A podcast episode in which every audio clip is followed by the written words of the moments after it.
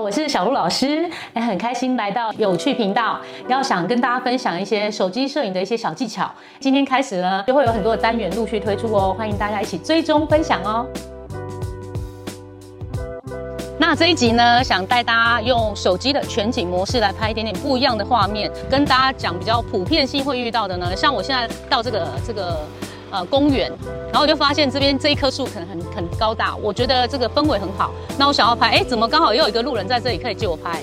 太好了，好，哎，那妹妹，你借我站在那边不要动哦，哈。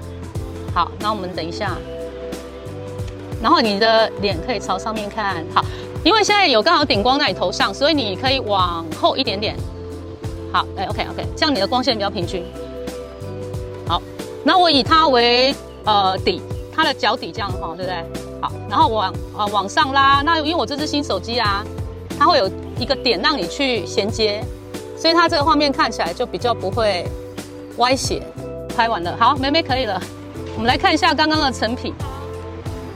好，我们一般的照片横的可能只到这里嘛，对不对？所以，如果我今天遇到一些建筑物，它是很高的，举例说，我可能去一些什么教堂啊，还是一些很高的建筑物，我想要人跟这个场景一起，那那我可以除了一张照片拍之外，我可以用连拍，我把画面接起来。好，还有那个好，路人，路人可以不行。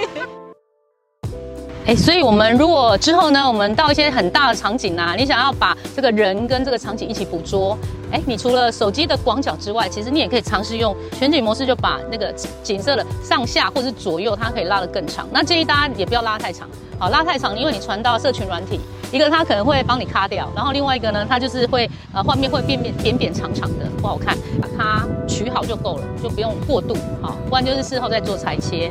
好，喜欢我们今天的影片吗？如果你喜欢的话呢，欢迎按赞、订阅、分享，还有开启小铃铛哦。